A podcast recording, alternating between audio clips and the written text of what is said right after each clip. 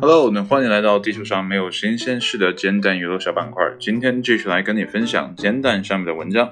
今天这篇文章是一直 Study Fine 手一九 log 这一双的共析 B 刚才发布的。这篇文章发表于二零一九年的十二月十号的上午十一点。文章的标题叫做“幽默是教师的重要品质”。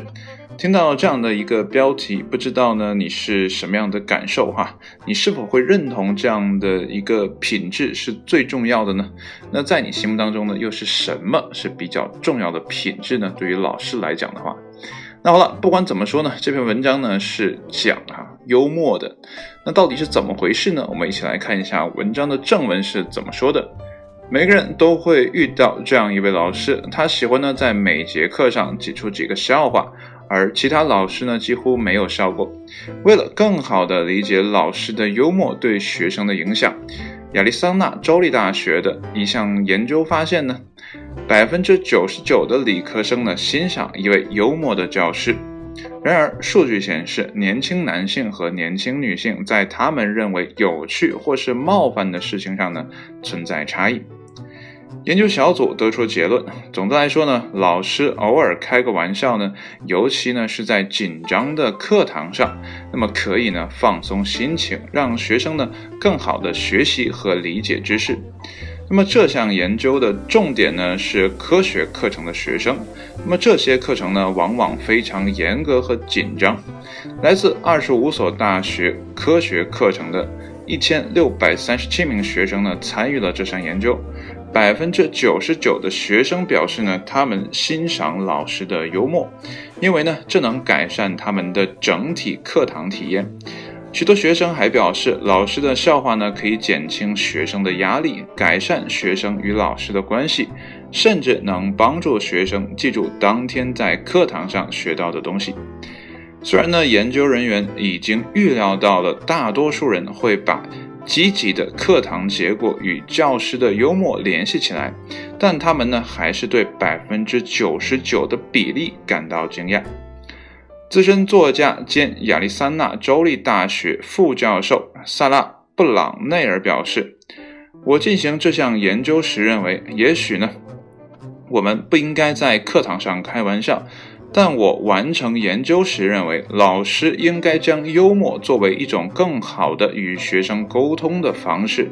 不过，我们需要谨慎对待我们开玩笑的话题，因为呢，我们发现老师们开玩笑的话题呢，对不同的学生有不同的影响。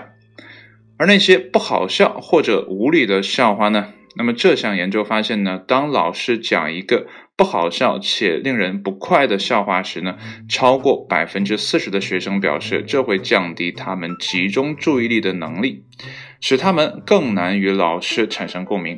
那么这种效应呢，在参与研究的女生中呢更为明显。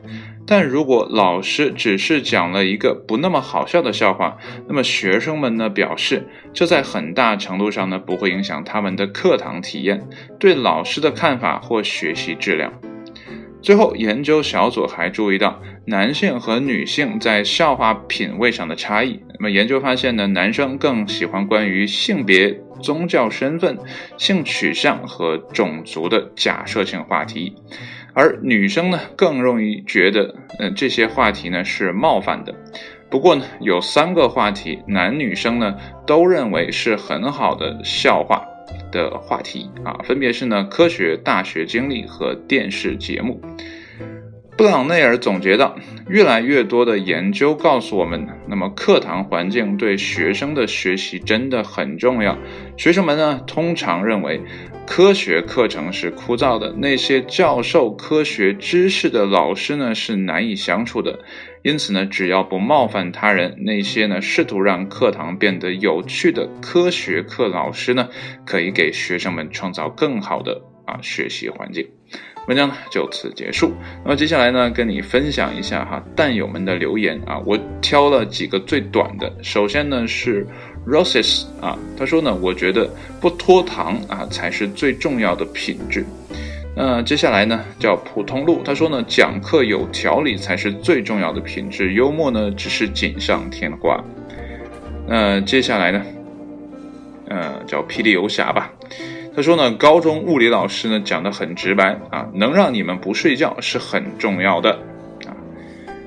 最后一个吧，这个是比较短的哈，叫安阿塔，那应该这么念吧？他说呢，幽默的前提是聪明有创造力啊，就是他下了一个呃定义吧。就是或者说呢，呃，给幽默框定了一个边界啊，就不是什么都是幽默啊，前提呢是你得足够聪明，能把笑话讲得好笑。啊，我是这样想的。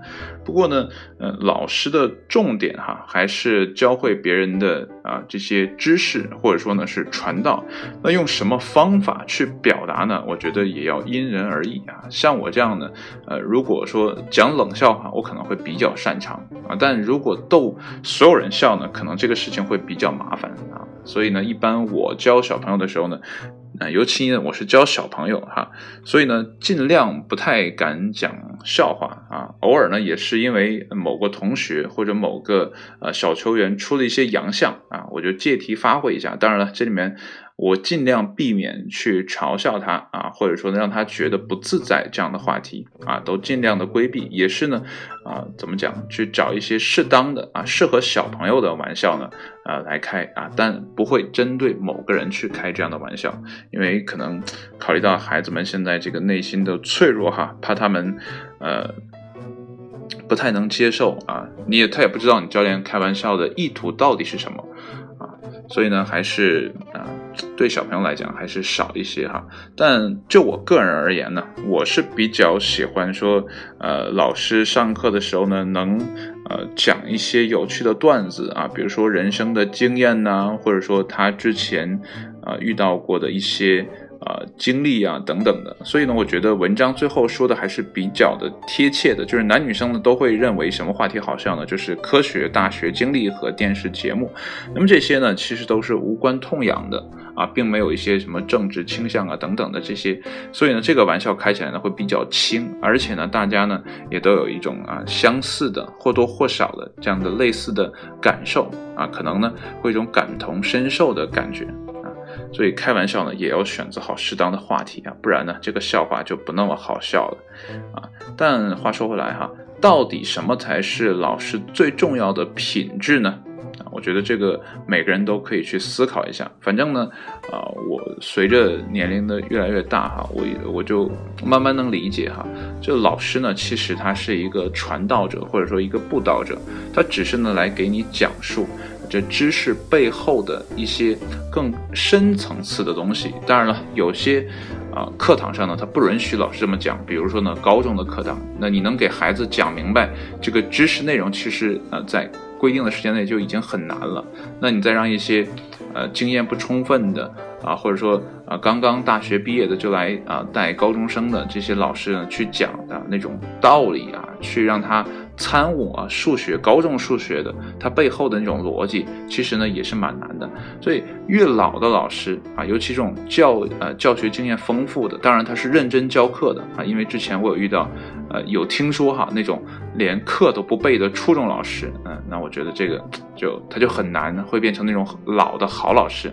他很难，所以他到老了估计也是一个不正经的老师啊。这样的老师呢就姑且不提了啊。那好老师呢，我觉得还是那种，呃，自己的经验丰富。比如说他讲一道题，可能有四五种解法，甚至呢，呃，当学生说出第六种的时候，他会立刻记下来，等下一次再给同学讲的时候，他会说，哎，这个第六种方法呢虽然很少见，但是呢也值得大家去思考。那。最重要的还是讲明白其背后的道理啊，所以呢，学习这件事情呢，呃，重点是知其所以然，因为书上那些知识呢，它是不变的，对吧？你没有人可以把书上那些知识擦掉，对吧？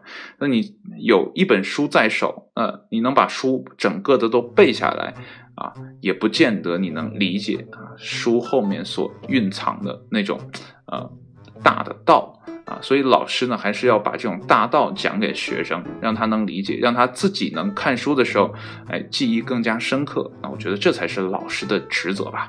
当然了，这是我一家的之言哈。那如果你有不同的看法呢，你也可以啊留言一下哈。那今天的文章呢，翻译的是比较啊少的，呃，一共就五篇。那么第一个呢是十万个冷知识啊，来到了第七十一篇，看来呢它正在接近十万哈。呃，副标题呢叫做“你知道百货公司的专业替罪羊吗？”啊，你知道吗？嗯，我是不知道。呃，第二篇文章呢叫做“新定义”哈，取代千禧一代的 Z 时代。那么千禧一代呢已经老了，那我们这些八零后呢更老了啊！哎呀，时间真是一个不知道是好东西还是坏东西。接下来呢是 he 呃 she she 啊，这个不知道什么，应该是深海啊勾陈啊，我也不知道他这个写的是什么意思哈。呃，后面呢是冒号，后面是皇室里的马桶管家，嗯啊石海勾陈呐。哎，啊，可能是这个字不让写吧。那，副标题呢是这是一份非常有前途的职业，嗯。这到底是什么职业呢？自己打开看一下吧。最后一篇文章呢是关于年轻人的啊，叫年轻的时候承受压力呢可以长寿啊。副标题呢叫做适当的压力有好处，但没想到呢是这样的。如果呢你现在正在面临压力哈，如果你还很年轻的话呢，那么恭喜你啊，你的呃这个寿命呢会很长。当然了，这篇文章我没有看，只是看这篇标题，我得出这样的一个结论。那到底是如何造成这样的呃标题啊？那就请你自己去看吧。那这里面呢，我就不赘述了。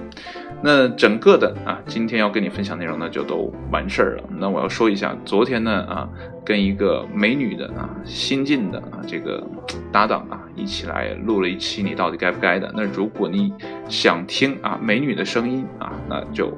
去搜，或者说呢，去看啊，昨天的啊，你到底该不该的那期节目啊，你就可以听到，不再是我一个人录节目了。那接下来呢，可能还会有几期啊，我们两个人共同来录的节目，那也请呢你啊到时收听了。那好了，今天呢就到这里了，谢谢你的收听，我们下一期节目再见，拜拜。